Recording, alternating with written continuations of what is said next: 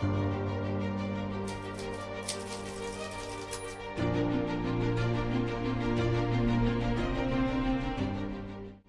рамках заповеди об установлении судов сегодня поговорим о том, каким образом вообще происходит судебный процесс. А, суд Бнейнох, который назначен а, в конкретном городе, когда они рассматривают какой-либо процесс, какое-либо дело, им запрещено отказаться от э, рассмотрения этого суда просто так. Даже если они боятся судящихся сторон, как написано, не, не бойтесь человека, потому что суд, он принадлежит Творцу.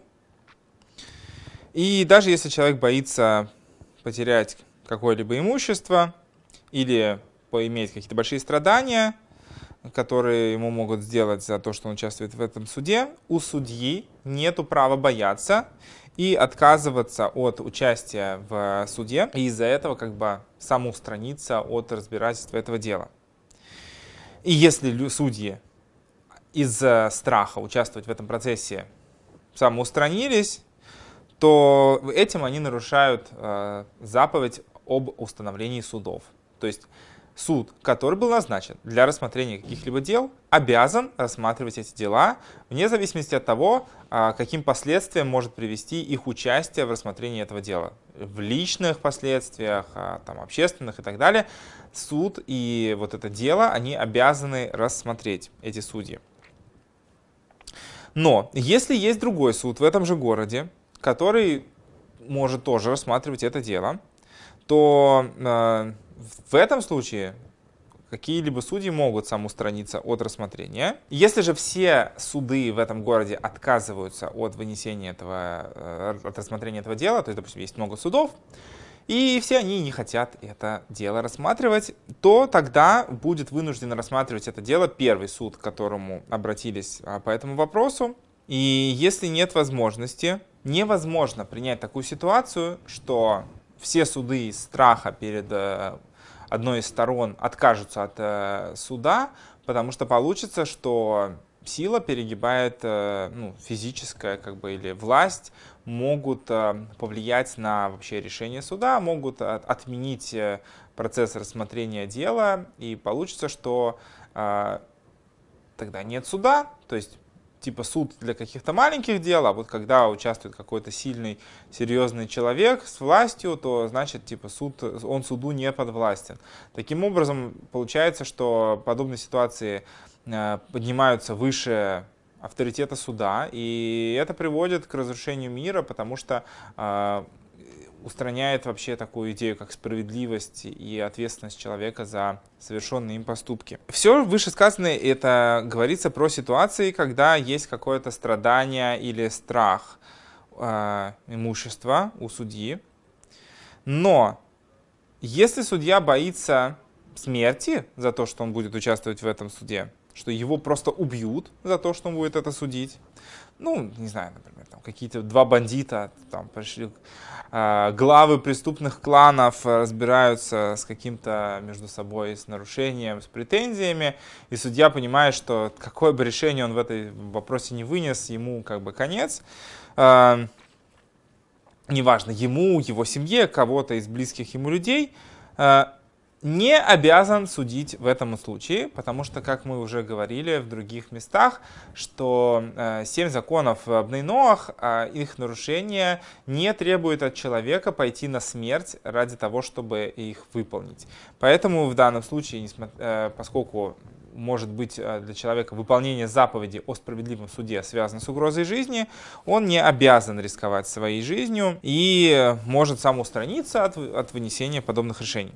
Если перешли перед э, судом э, несколько людей, которые хотят судиться, то нужно сначала рассмотреть дело первого человека, то есть в порядке очереди.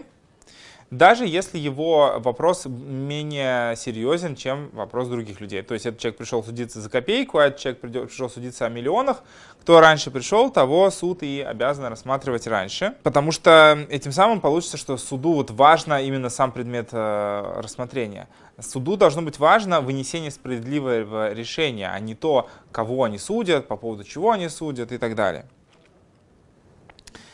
Э, если пришло э, несколько дел сразу вместе, э, то стоит вначале рассмотреть дело, которое связано с сиротами. А если есть, то есть дело, которое нужно рассматривать, связанное с сиротами, сначала нужно рассмотреть. Если есть вдова, то она вторая по статусу. Или если есть женщина, то ее дело рассматривается раньше, чем э, дело мужчины, потому что э, для женщины больше, скажем так, э, страдания, ожидания как бы в очереди, ожидания суда. И во всех этих случаях, да, есть как бы причина рассмотреть их дело раньше, Э, вне зависимости от того, они являются теми, кто предъявляет претензию, или тем, э, теми, кому предъявляется претензия. То есть, если с одна из сторон это сироты или вдова, то или женщина по, по отношению к там, каким-то другим мужчинам, которые участвуют в этом деле, то их э, суд должен быть рассмотрен раньше.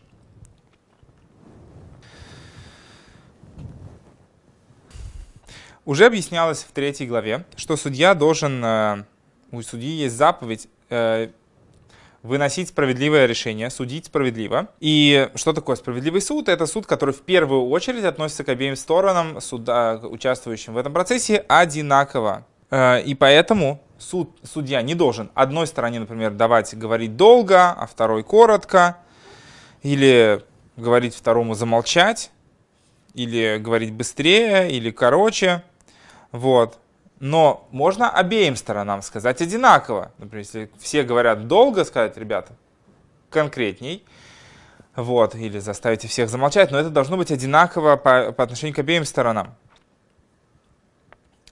И судья должен одинаково прислушиваться к словам обеих сторон не быть дружелюбным с, одной, с одним человеком и строгим с другим. То есть там, один человек всегда там, может нравиться, а другой может не нравиться, и к этому человеку там, судья будет там, добрым, а к этому злым.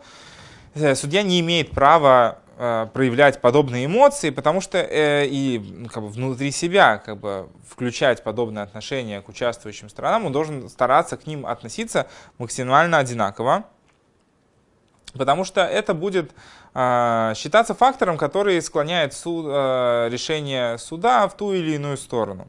Вот, потому что даже само то, что судья будет показывать, например, кому-то хорошие отношения, уже для другого человека будет фактором такой, ага, судья с этим человеком на одной ноге, ну, бессмысленно дальше пытаться чего-то добиваться, все равно как бы уже дело решенное.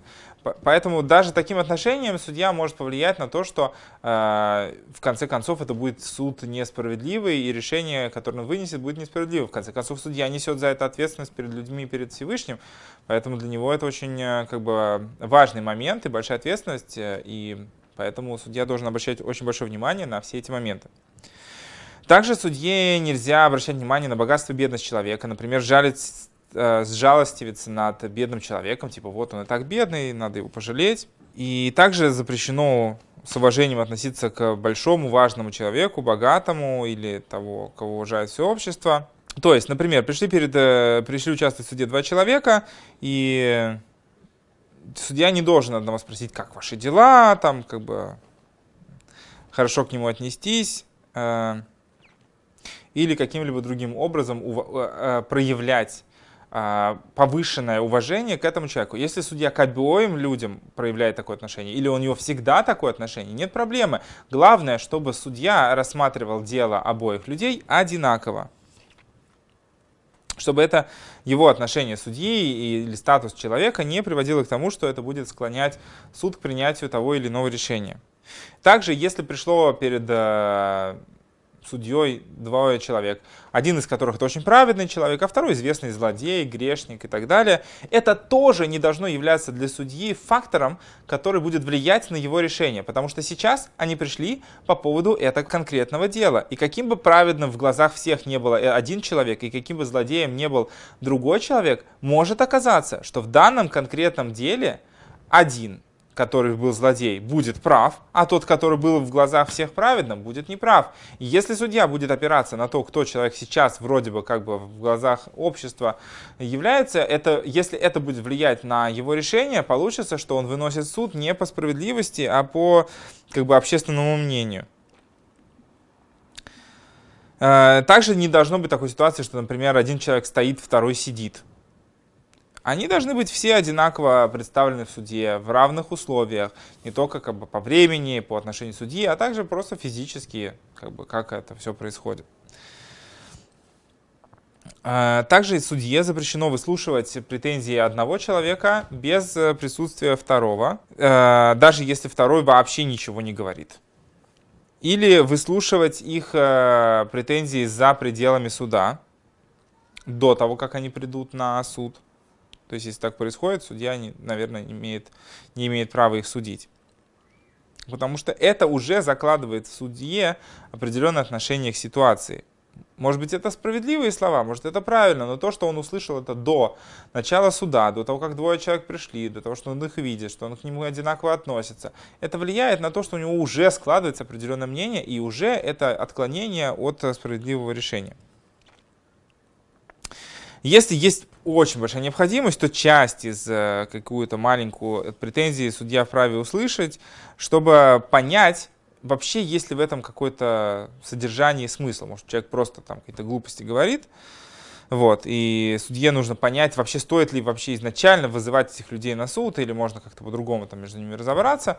А, тогда вот, если есть этом большая необходимость, тогда судья может э, как бы, часть претензий услышать, но не в других случаях. А, заповедь как бы хорошее, хорошее поведение, чтобы судья вначале сказал э, тем, кто судится, что вы хотите чтобы я вынес решение, чтобы суд вынес решение, мы, там, в зависимости от того, сколько судей присутствует, или вы хотите сами договориться между собой, как вы решите этот вопрос. И даже после того, как судья выслушал уже, допустим, да, они там захотели рассмотрения суда и начали высказывать каждый свои претензии, даже когда уже судье примерно понятно, в каком направлении развивается суд, то все равно он должен постараться повлиять на то, чтобы люди договорились между собой а, то есть э, приняли какое-то решение, которое для обеих сторон будет приемлемым, потому что понятно, что решение, вынесенное третьей стороной, оно кому-то будет более как бы, приятным, кому-то менее приятным,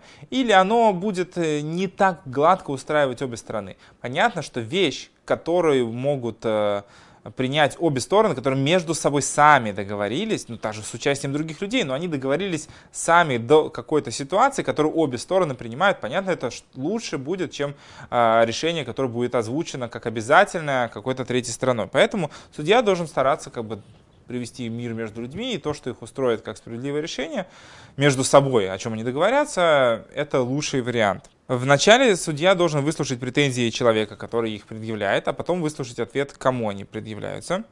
И стороны должны объяснить свои претензии. То есть, например, один человек говорит, этот человек должен мне, допустим, там, 100 рублей. Его спрашивают, каким образом он тебе должен 100 рублей. Ты должен быть готов объяснить, в чем конкретно заключается твоя претензия.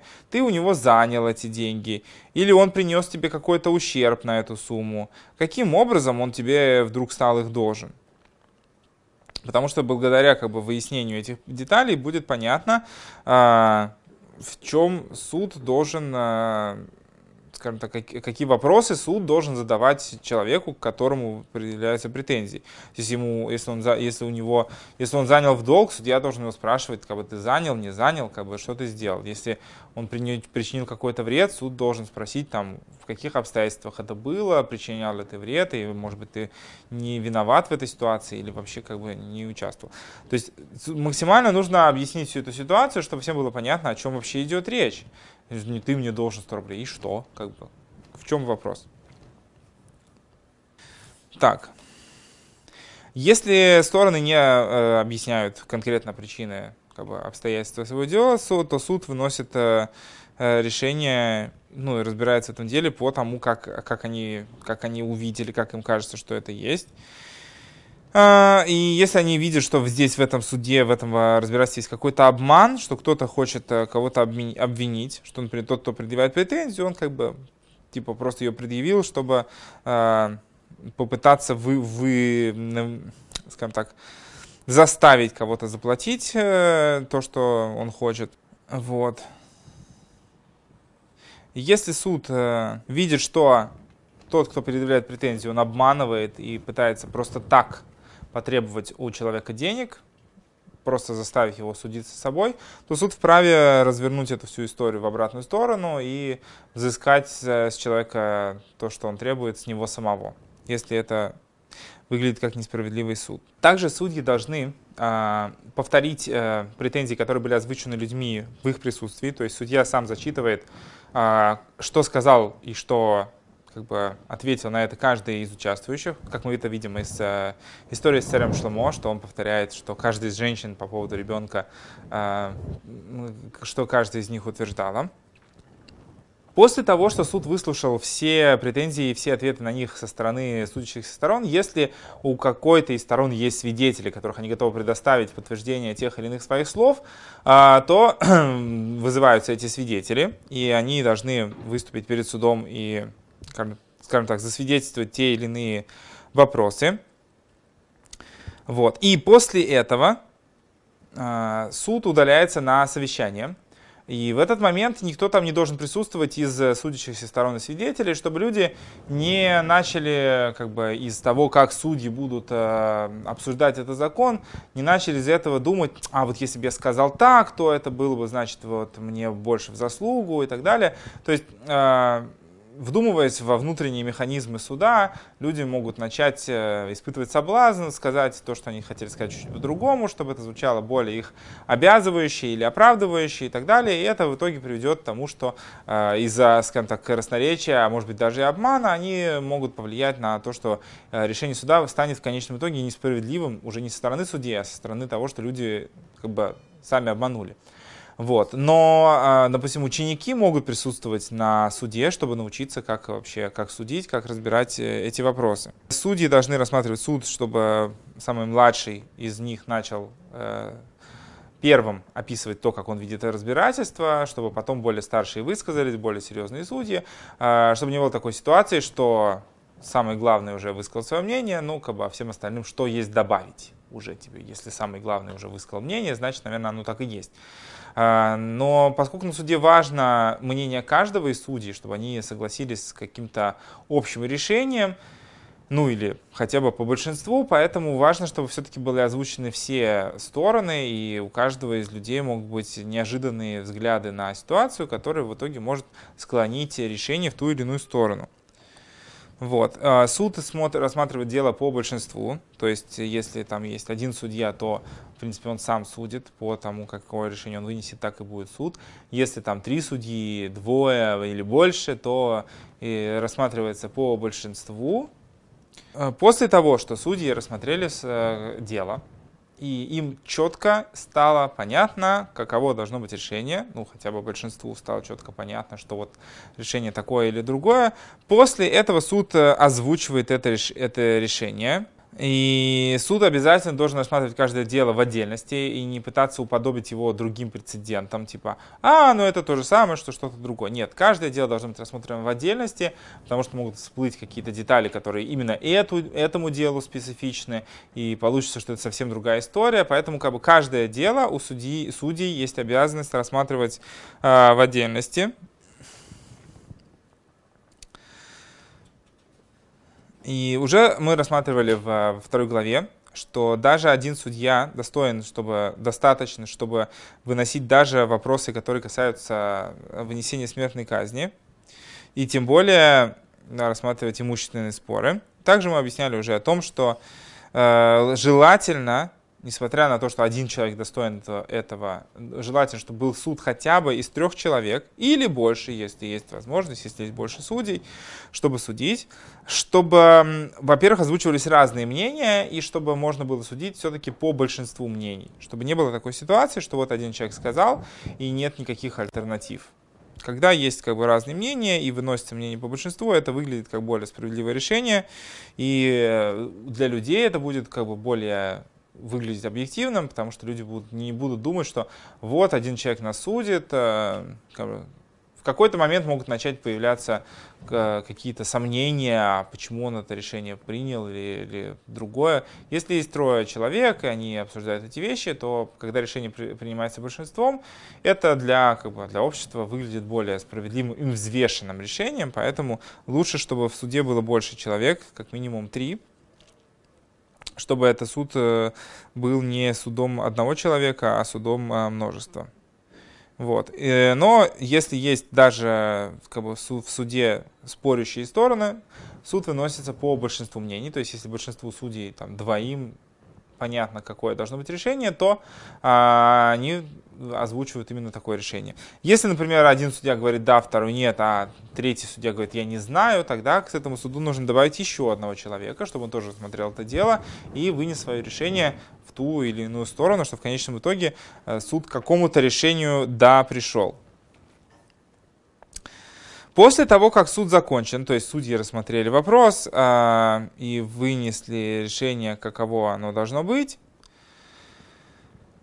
то э, заново просят зайти обе стороны, то есть они заходят на, в, в помещение суда, и перед ними озвучивается э, вкратце э, то решение, которое судьи приняли, что этот человек, допустим, должен так-то и так-то, а этот человек, допустим, э, там, не, не, не должен, да, или там этот виновен, этот не виновен и так далее. То есть они уже не объясняют причины своего решения, только вердикт суда.